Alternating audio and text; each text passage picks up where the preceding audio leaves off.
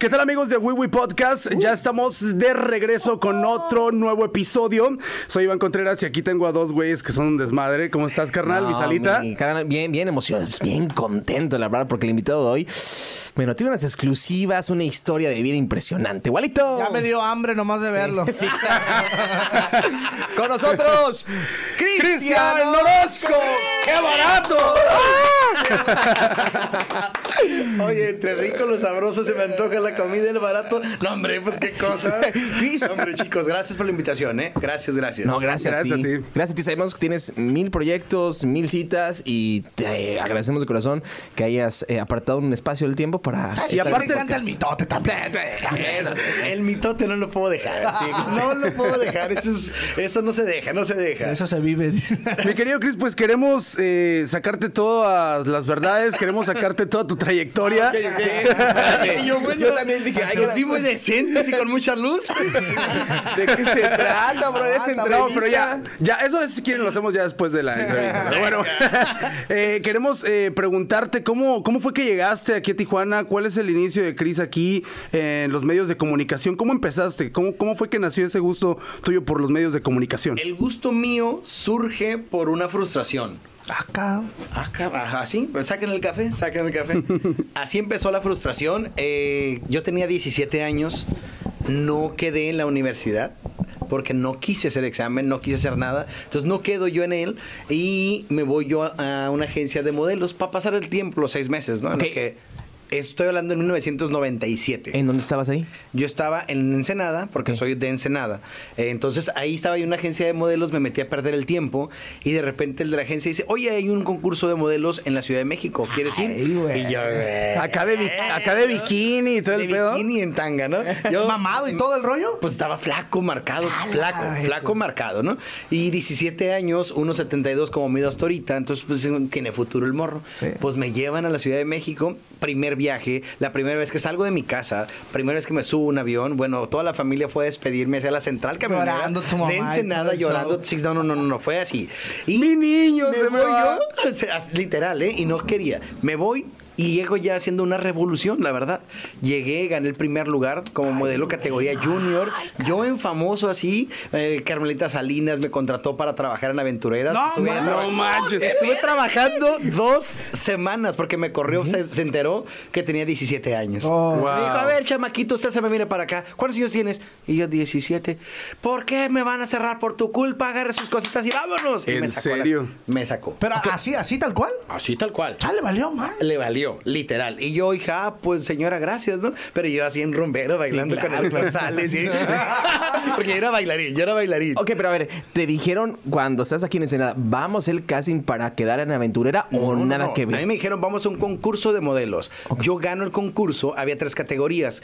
Top, eh, top model, que eran los mamados así gigantes. Guapos, La categoría, esos, eh, igualitos, ajá. Chiquillos. Y los otros eran los, los clásicos que ya eran adultos, arriba de 30. Y los junior, que eran de 16 a 18 años. Entonces yo entré en esa categoría y gané el primer lugar de no sé qué, eran 900 y cachos. ¿Y alguien te vio ahí que te Claro, jaló al medio Derbez me, me entregó incluso mi medalla. Patricia Reyes Espíndola, en ese entonces, ella vio, tenía una agencia que se llamaba, no recuerdo, ella dentro de su casa daba clases. Y ella fue la que me, dejó, me dijo, quédate en la Ciudad de México, yo te voy a quedar aquí, vas a ser protagonista de mi próxima novela, yo te quiero aquí. Yo, eh, sorprendido. Oye, Yo- pero espérate, telenovela, no me imagino que no sabías nada de la actuación en ese momento. nada. O sea, pero traías ya el carisma. yo sabía que quería ser artista, era lo único que yo sabía. Quería ser famoso, ¿no? Quería Como ser todos. famoso como todos aquí.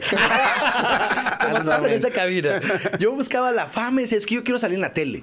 Quiero cantar, pero Dios no me dio voz. Sí, pues que era, era lo máximo en ese momento la tele. Claro, en 1997. Entonces para mí era un top, llego y me quedo allá. Empecé a hacer comerciales, me contrata, ¿puedo decir marcas? Sí, claro. Me contrata, Ojalá me contrata. Oggy Jeans, Oggy Jeans para hacer la imagen publicitaria de sus, del lanzamiento de las mezclillas en aquel Eso tus entonces. 17 años, dices, 17 ¿verdad? años. No, Wow. Y yo bail- bailaba en, dentro de un ballet, del ballet de Al ritmo de la noche, con Luz Elena González Sí, claro. y al ritmo, al ritmo, ritmo, yo encuerado con Sí, puro sí. pantalón. Entonces yo era parte, o sea, hice muchas cosas. acuerdo, Bobby Hings fue un bombazo. 17 años, estaba en las contraportadas de la revista Eres, yo brincando así. O sea, mamá tiene todo eso guardado ahí en, de antaño en un cajón.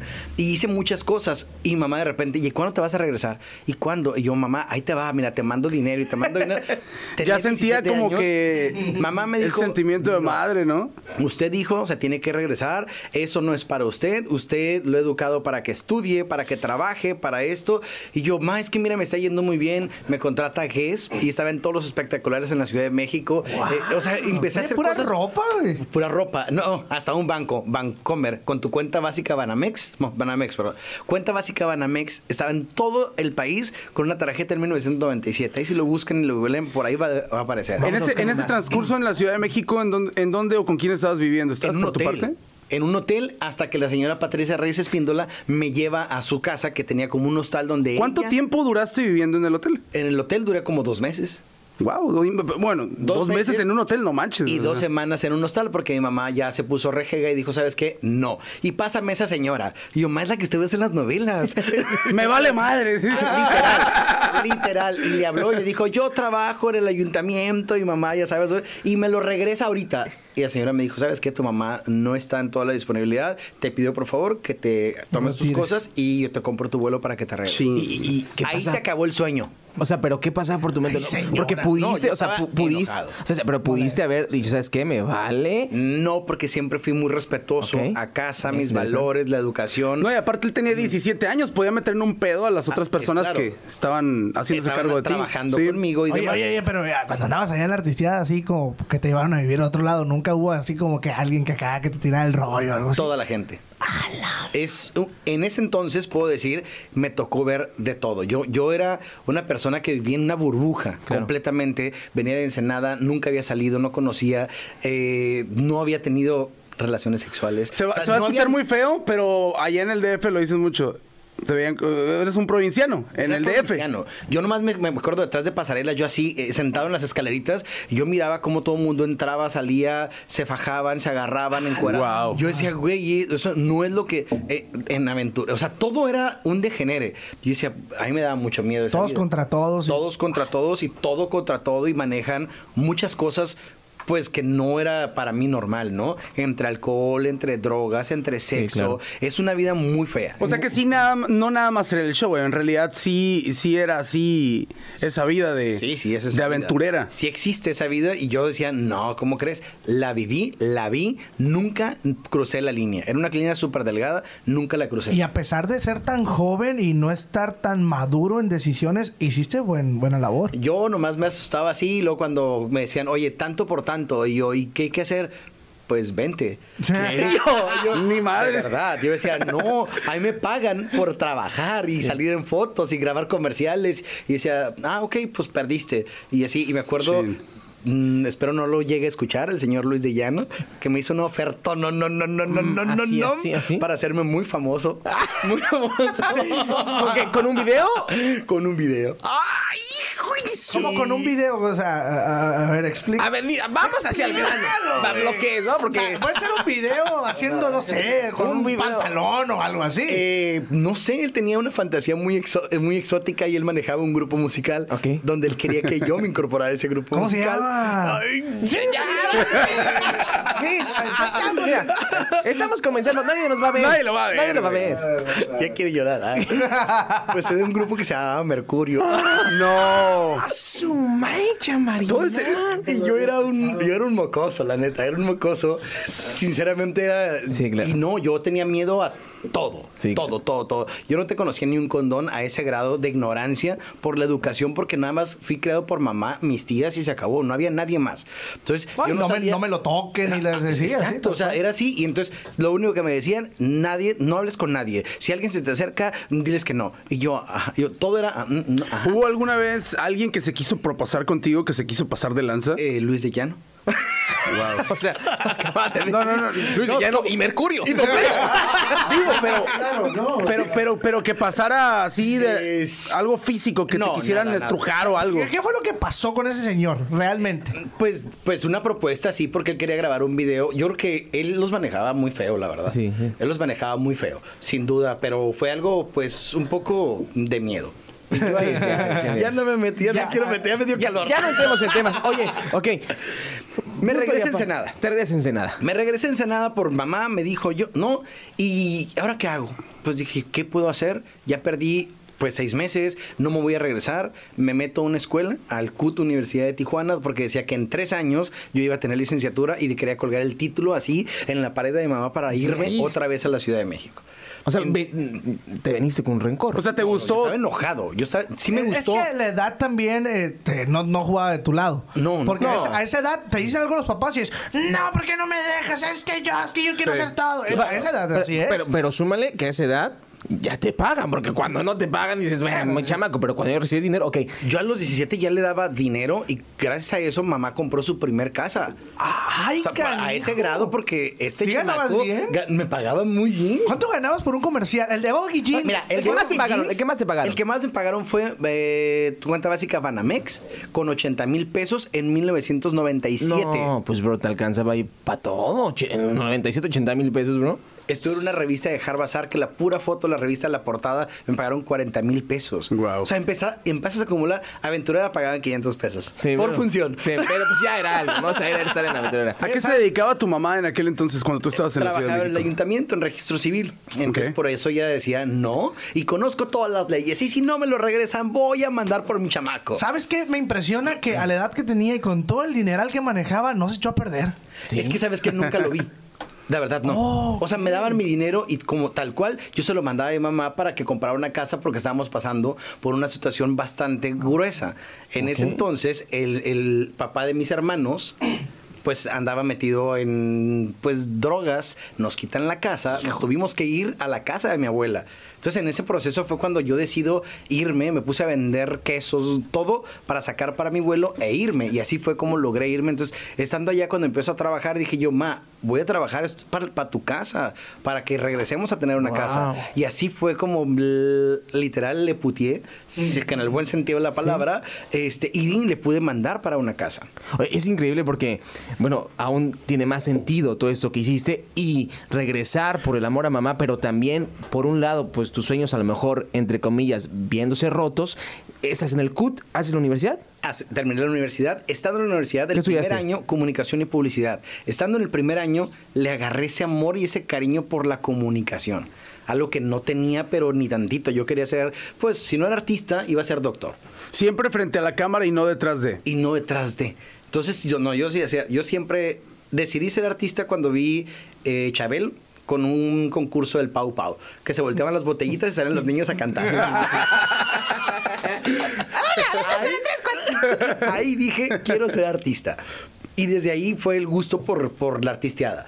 Entonces regreso a Ensenada, termino la carrera y en ese entonces, pues yo me aventé en Ensenada todos, yo iba a la radio a pedir, oye, ¿me dejas hacer mis prácticas? Oye, pero no, no, no, no, ni tengo hoja, nomás quiero practicar.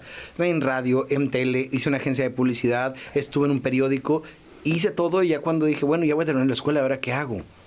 Entonces fue cuando vengo y toco puertas a la ciudad de Tijuana. ¿Pero por qué, qué Tijuana? ¿Tenías familia aquí en Tijuana? Nada, nada, O sea, nada. una Yo ciudad no más grande, ¿no? a nadie. Porque era lo más cerca que me quedaba porque no me podía ir al DF porque ya me daba miedo. Ah, ¿qué? ¿pero por qué te daba miedo si antes no te dio miedo? Porque ya estaba más consciente Sí, de lo claro. que pasaba. Sí, claro. De los 17 a los 21 que terminó mi carrera, ya estaba más consciente de lo que podía pasar y yo tenía miedo porque sabía lo que, lo que se vivía. Ya habías alcanzado hasta cierto punto una madurez y una experiencia, ¿no? Con lo, con lo que viviste ya y, anteriormente. Y pude tomar la decisión de lo que no quería que pasara en mi vida. Como dices, a lo mejor a los 21 hubiera caído en eso y mil cosas más. Sí, claro.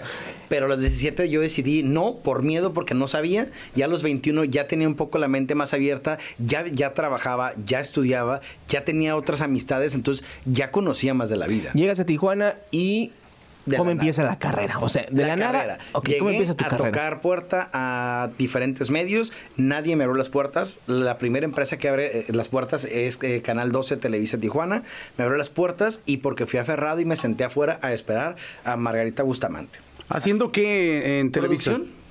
En producción, yo hice mis prácticas cuatro meses, terminan mis prácticas y en mis prácticas hice de todo. El primer, pues ya sabes, el típico, va a sacar las copias, ponme aquí, para allá, y luego yo me iba así cambiadito, pantalón y camisa, y me decían, pues si vas a jalar cables, o sea, vas a trabajar aquí, como porque tienes así. con Pero eso zapatos?" no es lo que yo quiero llegar a hacer. Y yo decía, ajá, yo decía, "Ah, está bien, no importa, yo puedo jalar cables y acomodar y limpiar con esta ropa. Y literal, me Venga. iba yo a producciones y cargaba lámparas como bonito con mi ropa y ¿Cómo, bien vestido ¿Cómo cambió todo? El giro cambió cuando se acaban las cua- los cuatro meses, les digo, me dicen adiós, se acaba, me dicen no te vayas, yo pues que no hay oportunidad, no hay trabajo, me voy a Ensenada. Y estando en Ensenada, en una semana me hablan y me dicen, tenemos un contrato para ti. Guau. Queremos que te regreses a trabajar. Y yo, sin nada, yo vivía en una casa ahí mismo en La Juárez, abajo, en un cuarto de lavar. Me lo rentaban en 1.500 pesos y ahí viví un año y medio. En el cuarto, pues era lavadora, secadora, mi cama, bueno, un colchón. Un estudio. No, ni No, el estudio. Era el cuarto de lavar, donde to- todo el mundo entraba a lavar y a secar. Wow. Y yo, así a veces con la cruda y la desvelada, porque ya salía en Tijuana, Sí. yo conocí el paraíso. Sí, sí.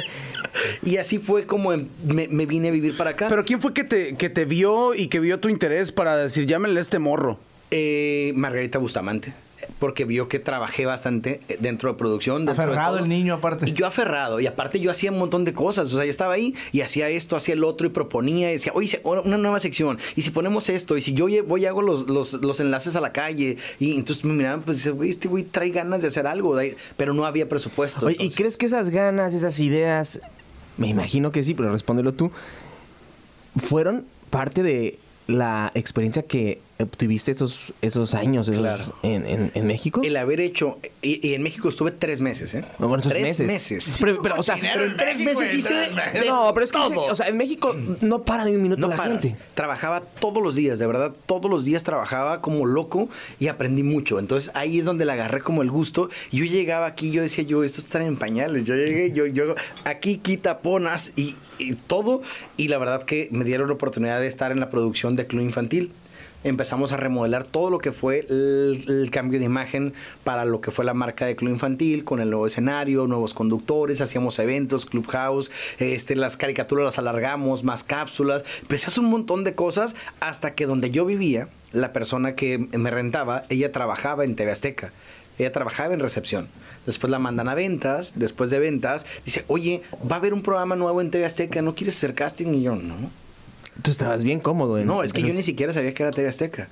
No sabía que existía TV Azteca. Sabía que había algo ahí, pero nunca supe. Yo crecí, viví y amé por siempre Televisa. No, y aparte que era la televisora más... Claro, Que sea- más impacto tenía en esos años. Entonces, para mí no había otra televisora y me dicen, no, yo decía, no. O sea que en Televisa, perdón, en Televisa nunca estuviste frente a la cámara. No, porque el señor Ricardo eh, Azcárraga nunca me quiso, me sacó dos veces del aire. Un- me, entraron, me metieron primero el programa de Notivisa Buenos Días con el señor Valdivia y con la señora Vivi Uribe y me dijo, saquen ese niño, parece el, nie- el nieto de los muchachos. Pero, ¿Azcárraga de, de México? De, de aquí no, Bueno, es, de- es el, ah. es el sobrino. Ah, ok. Es Ricardo Azcárraga, que era el director en ese entonces. Y me sacó del aire. Luego hicieron un. Se fue eh, el Capi, que daba el clima. Te estoy hablando del 2002. Y me dice, yo, yo, pues al ca- claro, ah, claro, yo me aviento. Pues más, dos semanas yo dando el clima hasta que sáquenme ese niño a dar el clima. o sea, te, la traía contra ti el güey, pues prácticamente. que, pues, Pues no, realmente yo no era- no era lo que él buscaba, ¿no? buscaba un, o sea, decía, es que pues, eres muy trabajador, pero no me das a cuadro lo que Ah, necesita la televisora. Entonces era esa parte y bye. Entonces ahí encuentran la parte del talento y me voy a TV Azteca. Dije, bueno, pues voy a ir a hacer el casting. ¿De qué se trata? No sé. Y desde el día uno que yo llegué a TV Azteca me hicieron 17 castings. Ay, caray. 17. Y ahora haz casting de comida, de manualidades, con la conductora, con el conductor. Vete a reportear, vete a esto, vete al otro. Yo me salía hasta que decía yo, "Uy, estoy harto, ni, al- ni quiero entrar. O sea, ni quiero entrar. Y había otros dos vatos bien guapos, mamados. Y yo, güey, no, ya va. Y de repente me dicen un 31 de agosto del 2004. Y yo estaba en mi siesta, 4 de la tarde, estaba en mi siesta y me marcan y me dicen, ah, señor Cristian, ah, nomás para avisarle que ha sido seleccionado. Y yo, órale, qué padre. Órale, ¿y cuándo empezamos? Mañana. Ay, qué- ¿Esto fue a tus 24 años más o menos? 24, justo. Y yo, ah, ok, pues, ¿y pero cómo mañana? Sí, entonces tuve que subir en ese momento, cortando la llamada, a renunciar a Televisa, a agarrar mi ropa porque el programa era pregrabado. Ese día se iba a grabar en la madrugada para que saliera al día siguiente, primero de septiembre, en la mañana. Pues yo no sabía nada de cómo grabar. O sea, sí, sí sabía ya la producción, más no ya estar detrás de, de- de frente de cámaras. Pues A fue cuadro, todo un pues. show a cuadro, fue todo un show. Fue todo un show, la verdad tardamos mucho. Y de ahí, ay, y en el- ese día llegué y luego me dijo, pues no sé cuánto te pague Televisa, pero te vamos a pagar el triple de lo que te pagan. Espérate, y vieron mi cara de, así de, pues yo me impacté porque, güey, tengo 24 años y me quieren pagar un chingo de dinero. Y luego voltea y me dice, bueno, bueno, bueno, bueno. Cuatro veces de lo que ganas. No sé cuánto ganes, pero ¿Cuánto- firma ahorita. ¿Cuánto, cuánto era en ese entonces, mi Cris? En ese entonces eran 24 mil pesos. No, pues ¿Al mes? ¿Al mes o a la semana? mes. No, pues está bien, o sea, ¿Estás de acuerdo? fueron a que la nota. 24 mil pesos y yo teniendo 24 Un morro de años. 24 años, sí, por Claro, supuesto. ¿no? Y aparte rendía más el dinero en aquellos años, En ¿no? aquellos años rendía increíble. Era, eh, para mí era mucho dinero. Y pues dije yo, de aquí soy, firmo ahorita. Eh, firmé, subo, bajo mis cosas y empezamos a grabar. Y ahí la historia inició. ¿Con qué 15 proyecto años. empezaste ahí en Azteca? Mañana Azteca. Mañana, Mañana Azteca. Azteca, eh, estaba Roxana Suárez, eh, la otra chava la verdad nunca fue como fija, no recuerdo exactamente su nombre y ya. Y así nos aventamos dos años, siete meses, luego llega Laura Caro, cuando salió de la academia, y se incorpora al programa, y así empecé a hacer uno tras otro, tras otro, y fueron Siempre, 15 años siempre los programas estelares. todos los programas estelares, todos los morning y todo lo que eran programas especiales. Hicimos programas de canto, hacíamos programas especiales de, de todo y esos nos los y, y nunca, eh, porque se da mucho que luego en las comidas de tal persona y demás, nunca volviste a ver a los ojos a Ricardo Escarraga. Claro. Así como que, que tómala, Sí, perro. Sí, Ricardo no. De hecho, Ricardo después me citó. Y me dijo, ya tengo presupuesto para que... Te pago cinco veces lo que te da Azteca. Y ya le dije, ¿sabes qué, Ricardo? Yo soy Gracias. de palabra y soy de lealtad. Te agradezco muchísimo, pero la verdad que ellos me están dando la oportunidad y pues no puedo salir. De los proyectos de TV Azteca, ¿cuál fue hoy, puedas decirnos, el más importante? Al que más cariño le tuviste. Dominos te lanza el estrellato. Un programa de canto, donde ahora puedo ver artistas que salieron de ahí y que no me imaginaba que iban a cantar y que iban a ser famosos y que iban a tener... nombres. Pues no son así muy famosos, pero son personas de aquí de la ciudad. Por ejemplo, entre ellas estaba Adriana Ríos, que ahorita suena bastante. Adriana es un top. Está Rubí, que está también en la Ciudad de México, está en musicales y que estuvieron conmigo en un programa donde yo era el señor Cristian a los 26 años y ellos eran unos niños. ¡Wow! Entonces, ese programa me ha marcado mucho porque siempre me ha encantado el entretenimiento, la- eh, la- el reality y todo eso. Y ver gente que ha crecido y que les pudiste dar la patadita de la buena suerte, los coaché y todo, y porque yo les daba las clases. Yo, yo era coach, conductor, de todo, ¿no? La pasábamos muy, muy padre. Muy, muy padre. ¿Cuánto tiempo duró esa etapa? Esa etapa duró ocho meses. Ocho meses y me acuerdo que la final la hicimos en Mexicali en el circo Tiani, que era un pinche circo Uh, espectacular. Johnny, espectacular. Ah, sí, no recuerdo. Sí, lo recuerdo. Es el mejor circo que ha venido a nuestra Sí. región y ahí por Era de su Las Vegas, escenario ¿no? de Las Vegas Sí. venía. Era un escenario espectacular y ahí hicimos la final, ellos eran patrocinadores y en Ah. ese escenario vino Lolita Cortés de jurado. O sea, era una un, eh, cosas, hacíamos cosas padres. O sea, yo siempre he dicho, yo cada vez que me comprometo con algo, lo tengo que hacer con algo chingón, ¿sabes? Que porque ahí va implícito el trabajo de mucha gente, mucho trabajo y, y, pues se tiene que lucir todo. Oye, Cris, eh, ¿algún momento hubo un acercamiento de irte a la Ciudad de México, TV Azteca México? Sí, muchas, muchas ¿Fuiste? veces, claro. ¿Llegaste ahí? Sí fui, hubo un programa, el primerito, el primerito que me ofrecieron que se llama Suel... Suelta la sopa, no, ese es otro. Mm, se me fue el nombre.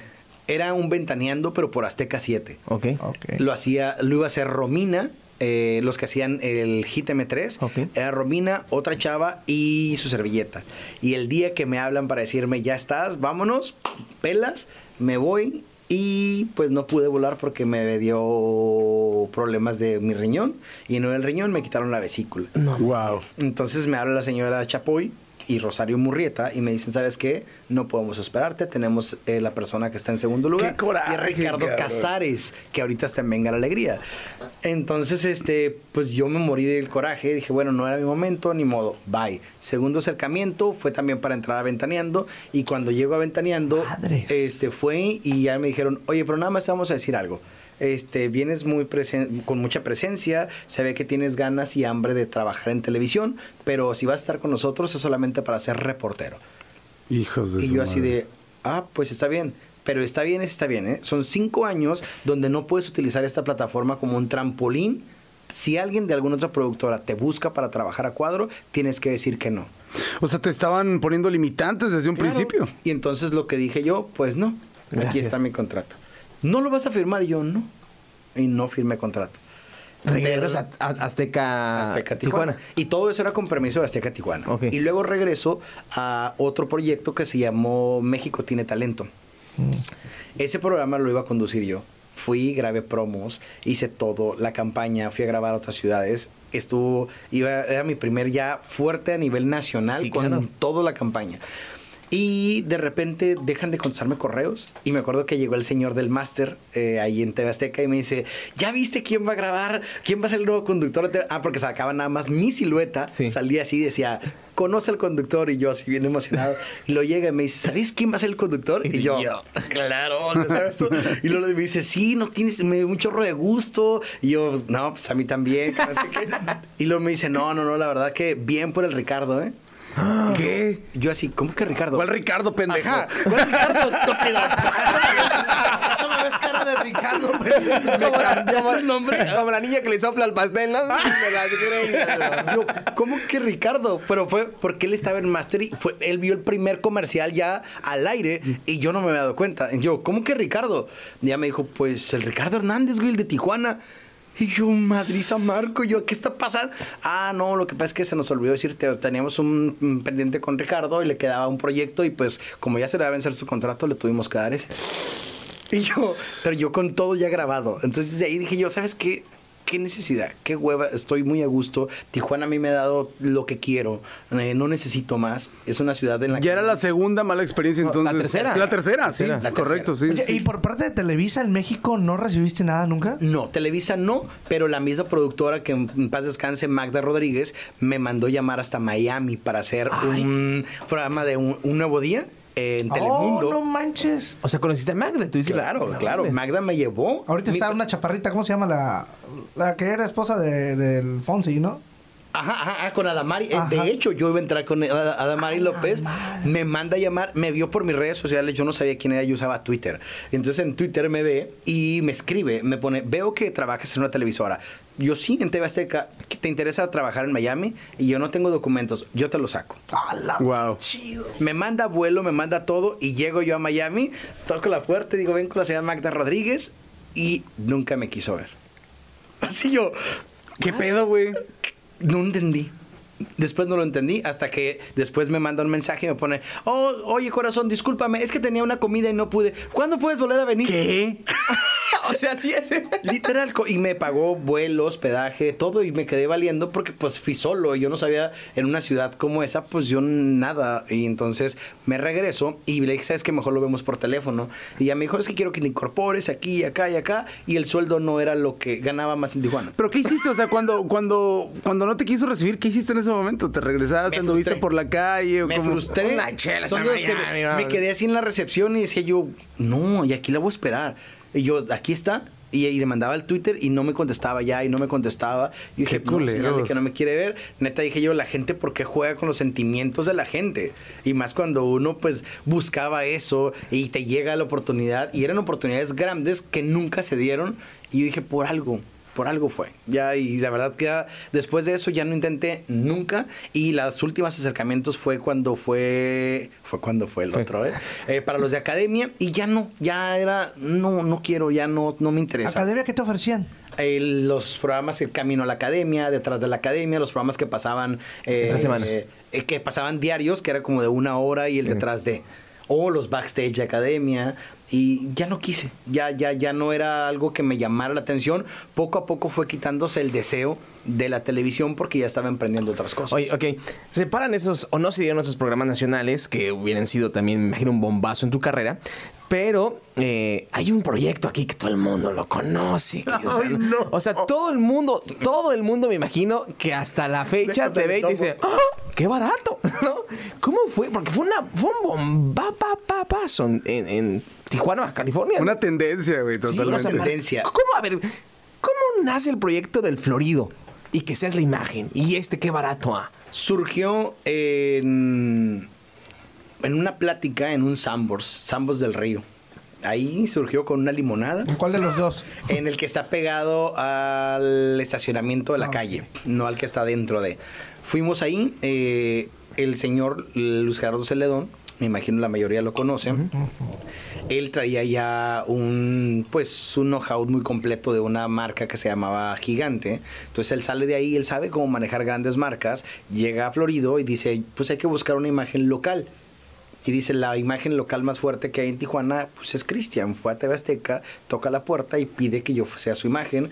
Y yo en la vida había trabajado como una imagen como tal, casándome con un producto, con un cliente, con un algo.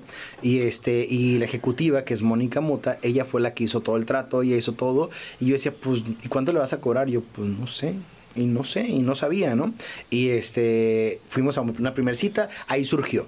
A ver, ¿qué es lo que busca usted? No, pues ¿Alguna vez te, te dijeron ellos por qué te habían escogido a ti para hacer eh, la imagen de la marca? Eh, sí, porque era la persona más conocida en la ciudad y ellos buscaban ese respaldo nada más de alguien conocido, que tuviera una carrera limpia, que pudiera tener eh, pues eh, una credibilidad en la ciudad. Ok. Y pues yo cumplía con esos requisitos. Y llegas eh, y, y ves, el, eh, imagino ya en la cita, y empiezan a hablar de lo que vas a hacer, de los números, y dijiste, ay, ¿le entramos? ¿Sabes que ni siquiera vimos números? ¿O no vieron números? Nunca. Órale.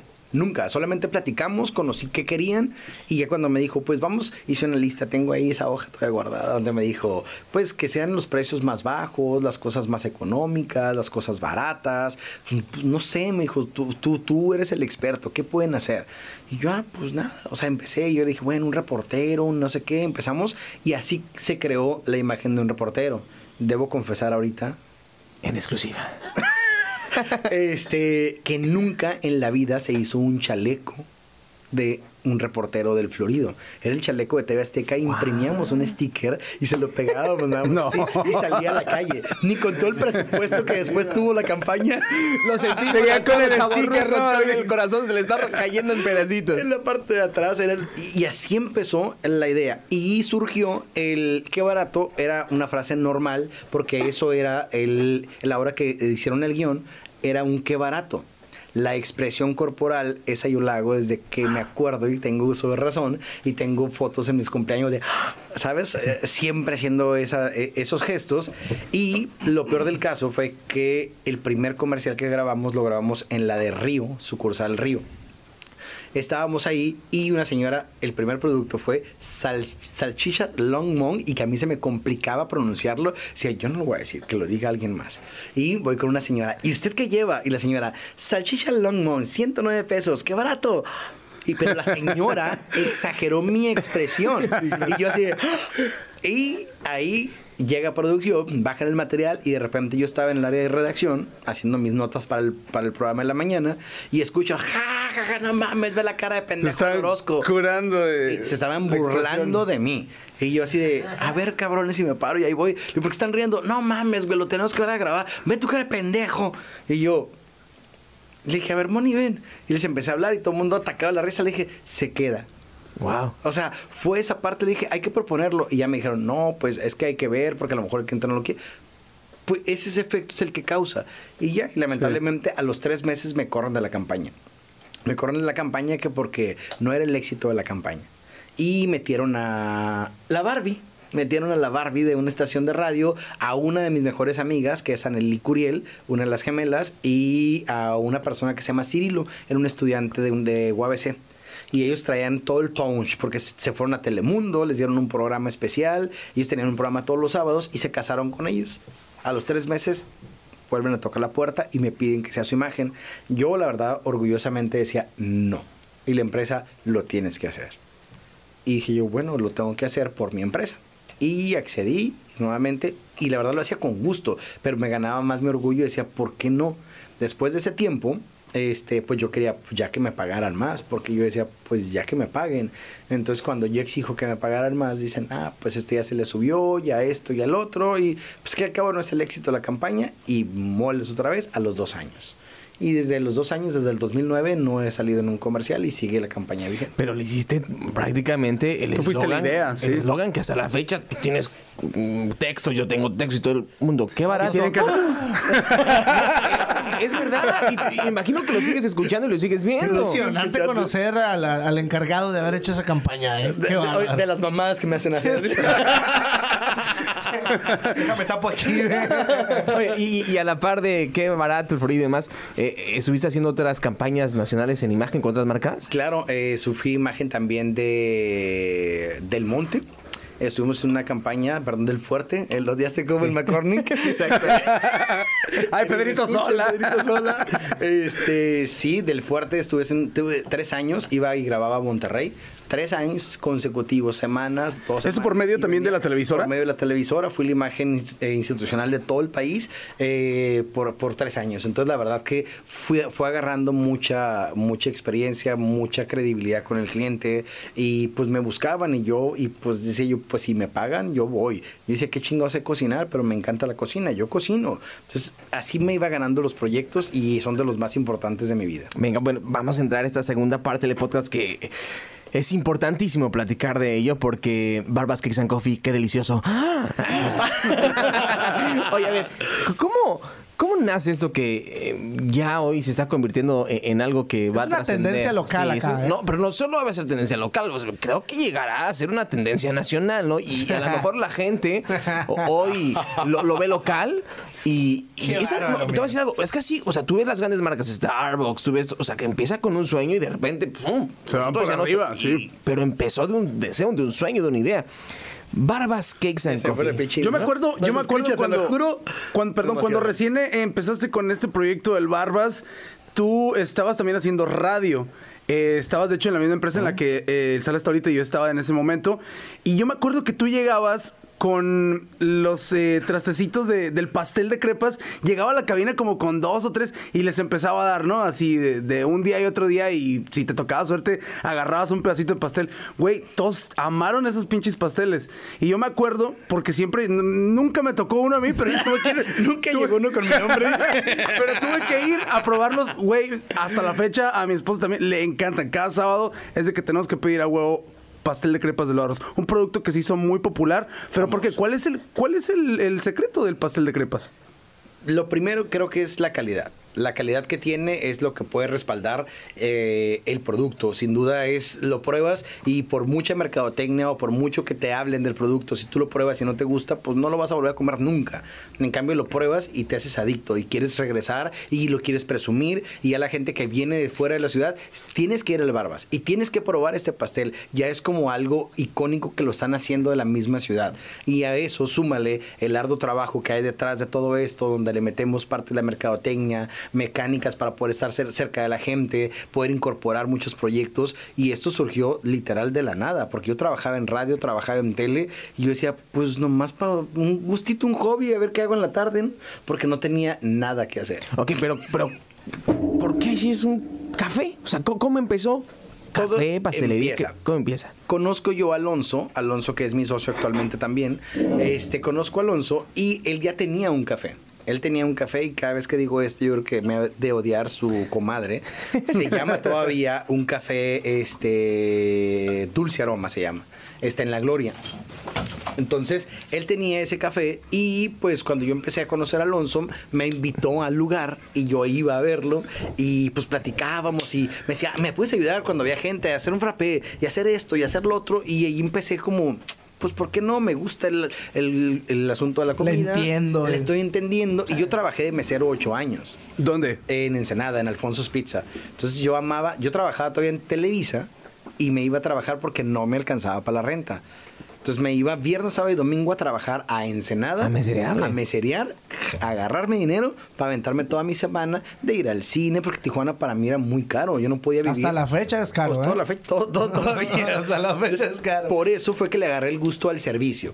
Luego, les- regresando al- a la historia de Barbas, empiezo a platicar con Alonso y veo que no, le, no había mucho flujo de efectivo o no había una ganancia. Entonces le dije, oye, ¿por qué no empiezas a hacer pasteles desde la casa? Y yo te ayudo, hago una página, yo te ayudo a venderlos. Y dijo, ah, órale va.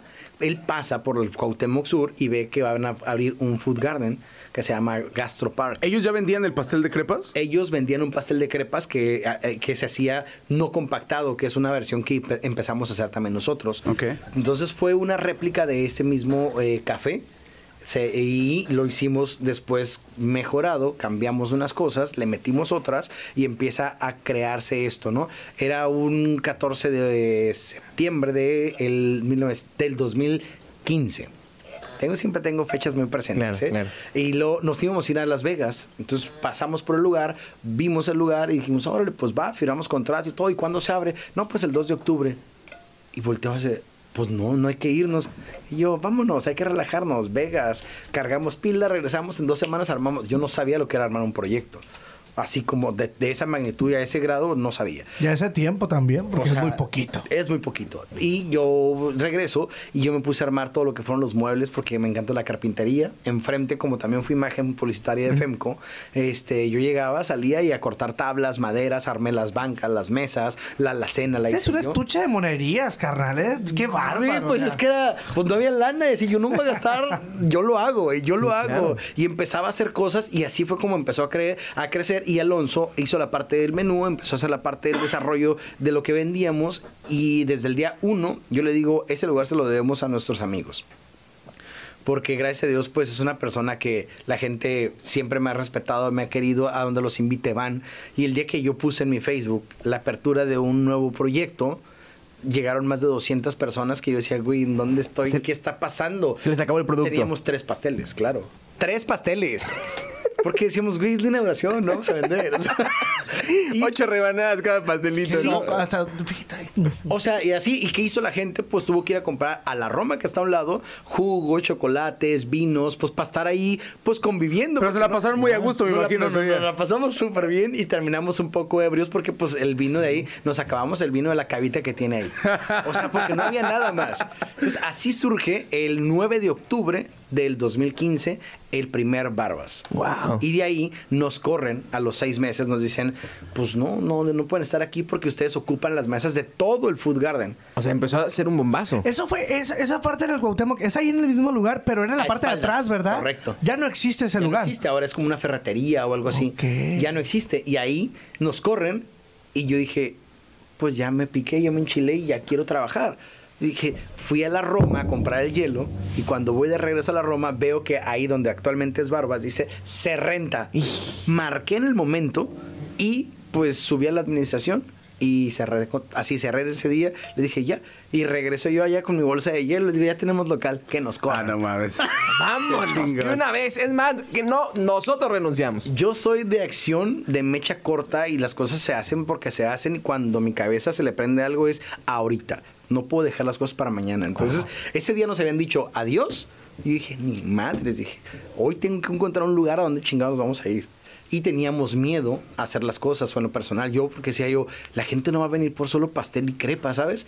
¿Ya le estaba rompiendo eh, el Barbas en ese entonces antes de que te cambiaras de local? Ya, pues ¿Ya teníamos estabas teniendo unas ventas chidas? atascado, eran- Sí, pues por eso. Desde el día uno que abrimos ese negocio, gracias a Dios, no hemos vuelto a poner un solo peso. Y todo lo que ha crecido ha salido de lo mismo que el cliente nos ayuda a crecer. Cuando, cuando dices que se acabaron los tres pasteles el primer día, el segundo fue como, ¿hacemos tres pasteles o, o hacemos cuatro?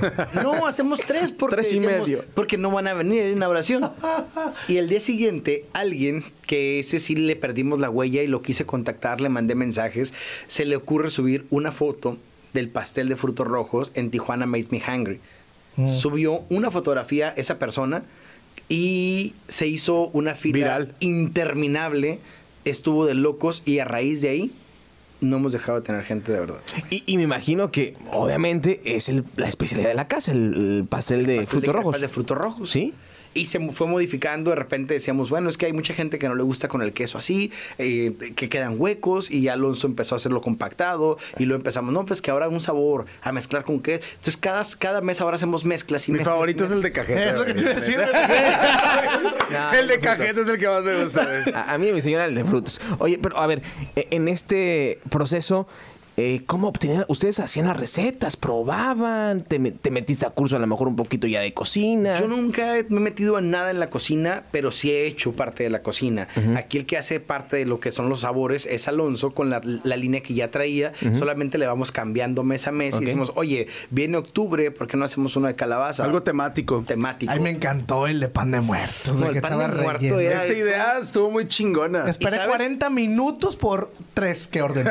Eso, Chihuahua, eso. Me dije, Eso es lo que queremos, cabrón. ¿Sabes? Nosotros digo, nosotros no es que crea, eh, en Barbas no se crean las cosas quizá. Hay cosas que también se bajan de internet, de otras partes. Hay, yo soy vago, me encanta la viajadera, entonces veo cosas y digo yo, eso lo quiero aquí. Es innovador de parte tuya hacer todo ese tipo Sí, de cosas. Porque no se hace en Tijuana. Y somos como escuela de muchos, porque ya a raíz de eso, pues mucha gente empezó a hacer pastel de crepas. Mucha gente este año empezó a sacar pan relleno de muertos. Ay, qué rico. Ya viene la rosca de reyes, que también son rellenas y que las hacemos nosotros. Y ya hay gente que ya está anunciando la fecha roscas rellenas. Deberías de hacer este un pastel de crepas al estilo de los sinaloenses de aguachile. güey. Mira, Arre, venga, y ¿por qué aparte, no? pues casi ni hay quien no la saca. Oye, si ya lo hicieron con el sushi. ¿eh? Güey, El sushi lo amo. Lo arruinaron los cabrones. No, no, no, no, me encantó. ¿En serio? ¿Está bueno? Me rico, encantó, güey, está bien bueno. Habrá que probarlo entonces. Tienes que probarlo, ¿eh? Tienes que probarlo. Creo que todos los que te conocen y nosotros que eh, hemos ido al local, hay una parte muy importante, a, a lo menos, al menos así yo lo veo, es que una vez que tienen el local, yo iba una, dos, tres, cada fin de semana, de repente ahí estamos, siempre te veía. Ahí estabas. Mesa uno, mesa dos, eh, Cris por acá, que tiene. No solamente recibiendo, sirviendo, preguntando. Y es una parte, yo creo que importante también del crecimiento de Barbas. Creo que eso fue la cereza del pastel, el poderles brindar el servicio personalizado. A mí me encanta el mitote, como dice acá. Yo decía, me encanta el mitote y pues ya no tenía nada que hacer. Yo renuncio a los medios de comunicación en el 2018. 30 de octubre de 2018 le dije adiós a todo. Ya no quería saber nada y desde entonces no he hecho nada oficial. Grabo cosas como estos últimos días y así, pero algo oficial ya nada. Y me empecé a dedicar al 100%. Yo con mi mandil siempre, yo siempre me encanta llegar temprano eh, y hacer mi labor. En el turno de la mañana, la tarde y ahora que tenemos cuatro puntos de venta, a los cuatro voy diario. Llego en la mañana a uno, Te han de soñar, güey. A ver, recuérdanos, recuérdanos las ubicaciones de estos cuatro para la banda de aquí Estamos Tijuana. en el Tropicana, que es el original, que es el restaurante. Tropicana es el restaurante donde puedes llegar a comer y demás. Milenio es nuestra fábrica de crepas. Está a tres cuadras ahí por el mismo Boulevard Agua Caliente. Y ahí di- diseñamos lo que fue una un estudio como este de grabación, pero de crepas. Y ahí hacemos todo lo que son las crepas, el armado, la decoración, cuartos fríos, la parte de la repostería. Hicimos una fábrica. Como el cuarto de producción de tu Hicimos marca. una fábrica que lo soñábamos, mas nunca pensábamos que lo íbamos a hacer. Era un sueño desde el día uno que decíamos, ya. Y ahorita dices tú, ya no Que te aquí se produzca todo para nuestras y ahí tiendas. se produce para todo. Esa fue la segunda. La tercera está en una torre que se llama Torre Centrum, en el lobby, atrás de, de un- del Camino Real, en zona Río. Está dirigida a todas las personas que trabajan en una oficina. Es algo más healthy, tiene otro tipo de sabores. Los pasteles ahí están, pero lo que es la comida va cambiando. Y no vas bien canijo, güey. O sea, le pones así como que a todo mundo lo que quiere. A todo lo que quieren. Entonces tenemos ya las cuatro variantes que vamos a seguir. Yo creo que te subes al, sabes, sabes subirte a la ola, ¿no? Sabes este manejar estas tendencias de marketing y las usas a tu favor, lo cual es algo muy chido y Tantos años trabajando en medios, papá. Cuando, Ya para cuando. Starbucks sacó el de unicornio, tan famoso, nosotros hicimos un pastel de unicornio también. Solamente dijimos, este día lo dejamos un año. La gente seguía pidiendo Les encantó. el pastel de unicornio. O sea, nos tratamos de subir siempre a lo que la gente trae en tendencia y le damos lo que la gente quiere en sabor, en presencia, en imagen y que se sienta a gusto. Le decíamos, cruzar la puerta de Barbas en cualquiera de las eh, eh, instalaciones es cruzar y vivir una experiencia. Esa es nuestra misión, que cada uno se vive una experiencia buena o mala. ¿Por, por qué se llama barbas, güey? Para que le Ah, hagas esa la barba a quien tú quieras. Ok. Tú llegas ahí con un pastel de crepas y se lo quieres llevar a alguien y le haces la barba porque a lo mejor llegaste tarde, ya llegas borracho, ya no, no Sí, sé, claro. X. Con le haces razón la nunca barba. me dijeron nada, güey. no se quejaron. Le haces la barba a quien tú quieras, por eso es barbas. Y era Barbas Cakes y el and Coffee se lo pusimos por accidente porque cuando nos cambiamos a este lugar, pues ya no había quien vendiera bebidas. Entonces le tuvimos que hacer propias bebidas. Qué bárbaro. Y ya, y el último que in- inauguramos fue el 17 de octubre en Margarita, que es un food garden, es un donde venden alimento y venden bebidas. Y entonces dijimos, nosotros queríamos nuestra marca, pero es muy costoso. ¿Es el más reciente que han, que han abierto? es el más reciente, se llama Barbas Margarita, dentro del concepto de Margarita, porque ellos venden alcohol y nosotros le metimos alcohol. Tenemos Margarita, literal, pero con café. Un martini de café. Un carajillo. Qué rico. Todas las bebidas son con café y alcohol. Entonces hay una mixología que estamos trabajando y tenemos una marca registrada que se llama eh, Barbas Beer. Ok. O sea que vas a producir cerveza también. Es correcto. Wow. Es el En exclusiva. Es Ah. exclusiva. A ver, ¿qué Y- saborcito de cervezas vas a tener? A ver, Este- cuéntanos. ¿Qué, qué estilo de cerveza? No, no, una, para no, pa- pa no comprometerse, ¿no? Porque no voy a ser algún chismoso por ahí que esté escuchando y... Estamos, es que la verdad, ¿sabes? Siempre, siempre nos, eh, nos imitan y a veces Sí. nos sacan las cosas. Y eso decidí ya no contarlo al 100. Perfecto. Porque nos pasó con, eh, con nuestra campaña de aniversario. Que íbamos a dar las crepas, eh, nuestro aniversario a cinco pesos. Ajá. Y alguien que habíamos contratado una pauta publicitaria dijo: Yo quiero la exclusiva. Y sin nuestra autorización lanzó la campaña y teníamos muchísima gente. Y ni siquiera era el día de la del día que cumplíamos nuestros años. Entonces de ahí dije yo, debo guardar un poquito los secretos no, porque sí, soy bien fluido. Oye, perfecto, Chris. Pero bueno, eh, cuatro sucursales. Pero ¿en qué momento pasó por tu cabeza, la cabeza de Alonso, el decir, no, necesitamos ya otro local? O sea, ¿en qué momento te diste cuenta que Barbas ya era la tendencia local? Cuando no cabíamos y eso fue a las dos semanas. que. Sencillo. a las dos semanas la, la fila le daba la vuelta a la farmacia Roma, así porque tenemos un local donde le cabían 20 personas. Y le daba la vuelta y siempre había fila todo el día. Pero pregunta, ok, ¿lo hicieron grande el local de ahí? Rentamos tres. Ah, sí, porque yo me acuerdo que yo Sí. estaba pequeño. Era un. Ya después ya Luego pichichica, se así. fue el de la estética de un lado, eh, estaba en juicio y nos dieron ese. Y por último, se había el de una veterinaria, que ese nos costó mucho trabajo por las cuestiones de sanidad, en los permisos. Pasó un año en estar en revisión continua para que nos pudieran otorgar y que ahí pudiéramos hacer alimento, porque ahí cambiamos perros nuestra cocina. todo, sí. Claro, ahí cambiamos nuestra cocina. Entonces, pues fue un proceso muy grande. Y Barbas trae proyectos, eso se los adelanto. Viene Barbas Beer y viene Barbas Store. Vamos a una línea de ropa. Wow. La línea de ropa ya está. Este, les puedo dejar algunas. Ese loguito del. Barbas está muy chingón. La barbita. ¿De dónde se va a salió eso? utilizar- Se va a utilizar para hacer una marca en todos los sentidos, para hombre y para mujer. Eh, playeras, gorras. ¿A ti se te chamarras. ocurrió el logo? El logo lo hizo un ex compañero mío de TV Azteca, fíjate. Ese güey está en las grandes ligas, les le encanta el cine, le encanta trabajar en todo y trabaja en Ámsterdam. Se fue. El güey voló, es buenísimo. Y él, eh, en base a lo que decíamos, que queremos que tenga una barba. porque Es un muy barba. buen logo, de es hecho. un muy buen logo porque la gente se confunde. Y me encanta que se confundan porque la gente que realmente va por nuestro producto lo busca. Y la que no llega despistada, oye, ¿quieres me puedo cortar la barba? Sí, ahí llega, llegan despistados. Qué increíble, qué increíble, Cris. La verdad es que es una historia de éxito tremenda la que tienes. No ha sido fácil. es un equipo Este, grandísimo y completo, la verdad. Pe- Pero creo que también toda esa experiencia, la parte también de tu familia, los consejos, esos, porque esos valores, yo creo que ese valor de compromiso, de responsabilidad, de, de perseverancia que te enseñaron en casa, lo has llevado a todas las áreas. Y hoy por eso es que ese proyecto sigue en pie y sigue cambiando porque estás comprometido, tienes responsabilidad y demás. El equipo somos 62 personas. Nunca pensé que estuviera a cargo 62 personas de un trabajo, de un de, de que Todos dependa. coman en casa. y que todos coman y que el momento de pandemia fue tan cañón que decíamos, a ver, ese es nuestro equipo y por ellos estamos aquí, no podemos dejarlos abajo. Entonces nos juntamos y decíamos, no vamos a cerrar y vamos a trabajar cuidando todos los detalles para que nadie se enferme. ¿Cómo, ¿Cómo sobrevive un comerciante local en tiempos de pandemia, Cris? Trabajando. trabajando, teniendo conciencia social, porque me tiraron muchos compañeros restauranteros que yo no tenía conciencia social, que yo no era una persona responsable, que yo era una persona comprometida con la ciudad, porque yo no quise cerrar. Yo le dije, claro que soy comprometido, responsable y muy, muy apasionado por lo que hago. Tan es así que la gente que trabaja con nosotros va a tener un trabajo y va a tener que llevar dinero y comida a su casa. Ese es nuestro compromiso como empresa socialmente responsable y hay que trabajar. ¿Cómo? Con todas las medidas de seguridad, los chavos se cambiaban aparte, llegaban con su uniforme a un lado, guantes, les pusimos todas las medidas para que nadie se enfermara por parte de nuestros clientes. A mí me dio mucho gusto eh, ver ese video que lanzó la Canirac, la campaña esta que lanzó al principio de la pandemia para apoyar a los negocios locales. Me encantó verte como uno de los líderes empresarios en el video, porque prácticamente tú iniciaste ese video, ¿no? O sea, tú eres el que inicia hablando en el video. Pues dije, a huevo, minutero". qué chingón.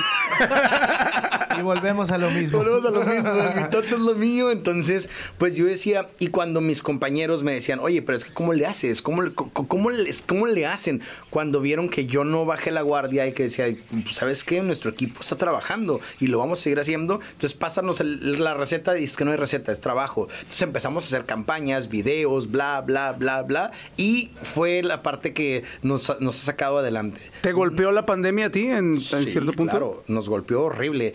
Decíamos, no importa que no tengamos utilidad. No, de verdad, era de, ahorita no es momento, pero mientras el negocio se pueda mantener y de- eh, mantener a todos nuestros colaboradores, date. Canijo, güey. Era, fue, fue un sacrificio y fue amarte las tripas y vamos a trabajar aunque no ganes. ¿Sabes? Pero no vamos a perder. Todo lo que hemos avanzado no se pierde. Y Hemos avanzado tanto como para... Y aquí se No nos. Eran cinco años de tanto trabajo que decíamos, no los podemos echar a la borda, no los podemos echar a la basura. Hemos trabajado un chorro porque, como dijiste, Sala, la verdad trabajamos todo el día, estamos ahí. Todo el día trabajamos, todo el día hacemos, buscamos siempre, como para que una pandemia llegue y nos diga bye. Dijimos, ni madres. Oye, Cris, ¿cuál es el sueño de Barbas? Ese al cual quieres llegar. antes de que yo me muera, que algún día llegará. Allá vas a empezar a Quiero inaugurar y quiero cortar el listón de un Barbas Cakes en Campus Elíseos de París. Y se va a hacer. Esa es Ahí la nos meta invitas, final. por favor. Me lleva todo el equipo, a muchachos. Allá tenemos familia en Francia. ya. Te iba a decir, ahí nos pagas el boleto aunque no nos recibas, ¿no? Como Magna. Como la. Ahí nos reciben. Ese, ese es uno de los sueños. Este, la idea es crecer el proyecto. Vamos a crecer el proyecto París, en todo wow. nuestro estado, pero queremos que crezca en todo el país. Queremos primero que crezca todo nuestro México en el 2021, si Dios permite, y todo continúa como se está trabajando. y Pinche como se está 2021 haciendo. tiene que ser un buen año, güey, a huevo. O Va sea, a ser buen año. Tiene que ser un buen año. Y la, la marca la tenemos registrada hace tres años porque nuestra misión, tres años en Estados Unidos. Nuestra misión era estar en- del otro lado. Íbamos aquí a San Isidro porque a nosotros con el registro nos llegó un correo de que alguien quería poner un barbas en San Isidro. Decimos, ¿cómo? ¿Aceptas la donación de eso? No. Y nosotros pues dijimos, ¿cómo? Y te, avis- te avisa, te avisa el INPI. Y ya dices, no, pues sabes que no. Compramos los derechos en Estados Unidos, hicimos toda una tramitología, nos duró un año.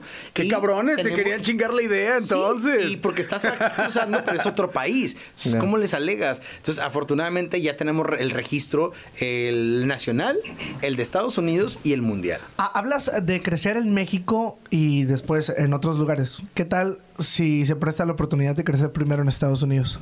Pues creceríamos allá. Estados Unidos es un hecho que abrimos en el 2021. Ya está la planeación, ya está el hecho y el siguiente año, si Dios permite, empezamos con la planeación interna porque se han acercado muchas empresas de franquicias, pero realmente el trabajo ya lo hicimos nosotros. Entonces no nos gustaría, y no por avaricia de dinero, sino por el hecho de darle lo, tu bebé y tu trabajo de, de- de nosotros a alguien que solamente lo va a traspasar a otro por cobrarle un dinero. De los Entonces- muchachos de los tres pasteles el primer día ya están pensando abrir. en- ¿Y sabes que han abierto tantos? Tantos colaboradores nuestros, te puedo enumerar mínimo unas siete personas que han trabajado con nosotros, que han puesto sus propios negocios de pasteles y lo que nosotros siempre les decimos desde el día uno que llegan, de verdad, si vienes a aprender y si vienes a llevarte una receta y si vienes a hacerlo, sé honesto y dilo, te enseñamos. Wow. Porque el sol sale para todos. Nosotros sabemos qué, lo, qué es lo que podemos hacer, el alcance que podemos tener gracias a toda la gente. Entonces, si yo te puedo ayudar y Barbas te puede ayudar, date. Y ha habido gente que dice, eh, sí, ah, ok, va. De verdad. Increíble. Ha sido así como una... Y no sé si es una como una fórmula, no sé si es una receta, no sé qué sea, pero lo que sí les puedo decir es que en Barbas mm, todo el equipo nos sumamos, involucramos a la gente y siempre ayudamos y nos gusta mucho hacer buenas labores porque la gente es muy buena con nosotros. La gente ama el proyecto, la gente trabaja mucho con nosotros, no nos dejó caer en ningún momento y nosotros lo único que hacemos es darles compromiso, calidad y cosas que mucha gente no llega a ver, una ayuda a la sociedad. Venga. Oye, pues ya estamos por cerrar, pero quiero hacerte esta pregunta y, y después eh, mis hermanos igual seguro van a cerrar con algo. Yo cierro con esto. Hoy, el Chris está aquí con nosotros, si pudiera regresar al pasado y darle un consejo al Chris que iba a viajar a los 17 años de la Ciudad de México por el, eh, el concurso de Modelo. de mode- de modelo, ¿qué le dirías? ¿Qué le diría a ese Chris? Híjole, haz lo que tu corazón te indique, lo que tus sentimientos y tus valores te arrojen en ese momento. No hay manera de echarse para atrás. Y yo siempre he sido de las personas que toma decisiones y cuando me equivoco lo acepto y lo reconozco. Y es momento de ver hacia adelante. El de- lo de atrás no lo ves. Venga. ¿Cuál es la frase que más recuerdas de tu mamá? La de mi madre, eh, la que siempre me dijo, lo más valioso que puedes tener en tu vida no es el dinero, no es lo material, es tu tiempo. Valóralo y busca siempre invertirlo bien. Genial. El tiempo no regresa, el tiempo no lo recoges, el tiempo no te lo regalan, el tiempo no vas a la tienda y lo compras. El tiempo de verdad no regresa nunca. Así Y es algo que yo me he fijado mucho en ti. Tú siempre estás viendo tu reloj. Siempre estoy en mi reloj y siempre tengo, mi agenda está siempre, todo el día, la tengo exacta todos los días y me dicen, qué exagerado eres, mi tiempo vale. Y yo sé en dónde lo invierto y el día de hoy estar con ustedes, para mí es una inversión Muchas porque gracias. me encanta poder compartir lo que uno puede hacer. Y si esta plática le sirve a alguien, a ustedes o a quien nos esté escuchando, venga. Y si nos la mientan, también. ¿Qué es lo más chingón que te dejaron los medios de comunicación? Las relaciones públicas. Me dejó una, una base de datos, una base de aprendizaje, de conocimiento, de a donde llego. No tengo ni que tocar la puerta, se abre sola. ¿Volverías a los medios ahorita con toda esta presión que tienes ya, el Barbas y todo el trabajo Sí. que tienes? Sí, de hecho, hace unos días tuve una propuesta y. Cuéntanos, Cris. Televisión, radio. no, pues, eh, Eh, Televisión, radio. Tele. Tele. Ah, qué Eh. chingón. Es tele y pues se va a hacer. Pero en algo diferente, en algo que no me quite el tiempo, en el que no tenga un compromiso. eh, ¿Productor acaso? Pero vamos a hacer algo, chicos. La verdad que. Y no lo hago, sinceramente y honestamente, no lo hago ya por la forma de recibir un salario, sino por el mero gusto de poder ayudar y hacer algo. En ese sentido. Porque ahorita mi trabajo me cuesta y mi dinero lo gano chingándole todo el pinche día. Quiero hacerte una serie de preguntas ya, ya antes Ay, qué miedo esa serie. El Antes- maratón siempre me da miedo. No, no, no, no, es algo, es algo bien, Venga. bien, ese, bien sencillo, mira. ¿Reggaetón o rock? Reggaetón, ¿Pizza o carne asada? pizza, ¿Salsa o cumbia? cumbia, ¿Pastel de crepas o flan? Flan. Ahí te- ¿Masaje, peda o fiesta?